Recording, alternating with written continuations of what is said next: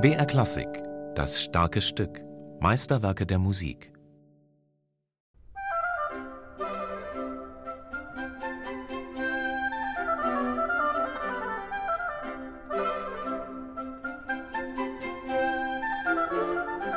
Bühne frei. Achtung, Oboe! Welche Wonne, welche Lust! Trällert sie lustig und gewitzt. Gibt eine dramatische Szene à la Rondo, schlüpft von einer Rolle in die nächste, redend, singend, sprudelnd. Wie das Blondchen, die aufmüpfige Kammerzofe, Feuer und Flamme für die Idee der Freiheit. Doch die war erst 1782 mit heller Stimme über die Opernbühne in Wien gewirbelt, als die Entführung aus dem Serai Premiere hatte. Doch eine instrumentale Opernszene hatte Wolfgang Amadeus Mozart schon 1777 komponiert. Ein junges Genie, 21 Jahre alt, voller Tatendrang. Endlich raus aus der Enge Salzburgs.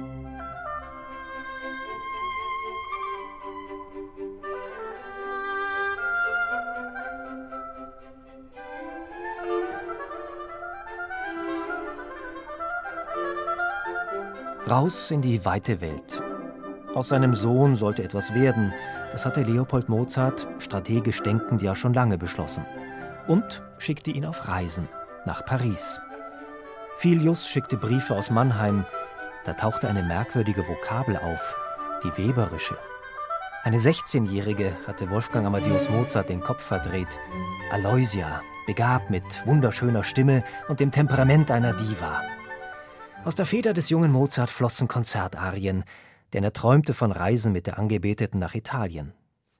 Außerdem kreuzte ein Musiker seinen Weg, der sogar in Gerbers Lexikon der Tonkunst stand, als der beste Oboist weit und breit, berühmt für die Kunst zu singen mit Herz und Verstand. Der Oboist, dessen Namen ich nicht mehr weiß, welcher aber recht gut bläst und einen hübschen, feinen Ton hat. Ich habe ihm ein Präsent mit dem Obois-Konzert gemacht. Es wird im Zimmer bei Kannabich abgeschrieben. Der Mensch ist närrisch vor Freude.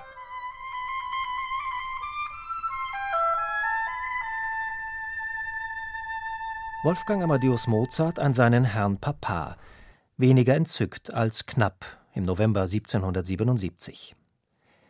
Der Mannheimer Oboist Friedrich Ramm brillierte trotzdem mit dem Cheval du Bataille bei mindestens fünf Aufführungen. Und es erzielte jedenfalls einen großen Lärm, wie der Komponist nebenbei bemerkte. Der dachte allerdings nicht nur an Aloysia, sondern auch ans Geldverdienen und an die Reise nach Paris, jenes hoffnungslos überteuerte Pflaster. Deshalb vermutlich wurde dem Schlachtross ein neues Kostüm verpasst. Ein reicher Dilettant hatte Flötenmusik bestellt, Quartette, ein Konzert. Mozart griff zur Feder, setzte das Konzert einen Ton höher nach D-Dur, die Oboenstimme ging dabei flöten. Erst 1950 tauchte eine Oboenstimme in Salzburg auf, voller Fehler zwar, doch Köchelverzeichnis 314 kam wieder zum Vorschein als Oboenkonzert. Erst der Oboist Ingo Goritzky machte sich dann akribisch wissenschaftlich auf Spurensuche. Albrecht Meyer über die Studien seines Lehrers zu Mozart. Er war kein großer Freund der Flöte, das weiß man auch in der Korrespondenz mit seinem Vater. Er sagt halt immer, dann bin ich immer gleich stuff, wenn ich für ein Instrument schreiben soll, was ich nicht leiden kann. Er musste also irgendetwas nehmen.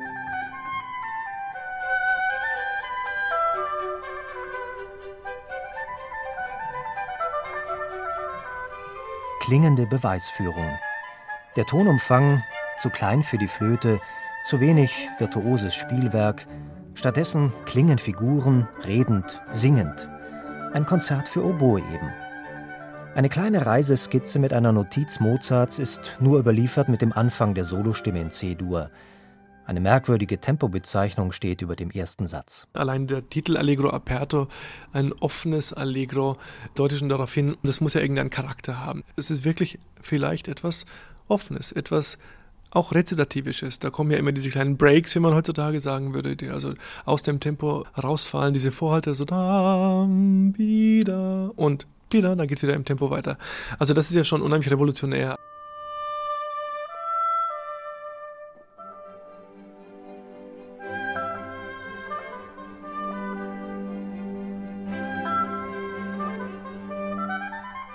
Wendungen aus dem Vokabular der Opera seria?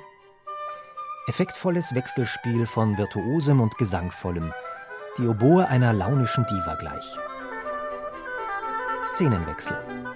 Der langsame Satz Adagio non troppo klingt, als ob Mozart die Worte von Johann Mattheson befolgt hätte. Der hatte einmal gesagt, dass die Oboe der Menschenstimme wohl am nächsten käme, wenn sie mit der ganzen Wissenschaft der Sangeskunst traktiert werde. Ansonsten wünsche er sich lieber eine gute Maultrommel oder ein Kammstückchen zu hören. Mozart entschied sich für die Oboe. Farbwechsel, Eintrübungen nach Moll, eine Musik, die kommt nur scheinbar naiv und unbedarft daher. Jede Note hat Bedeutung. Ein Ausloten von Nuancen. Und an denen hat auch Albrecht Meyer seinen Spaß. Besonders im letzten Satz.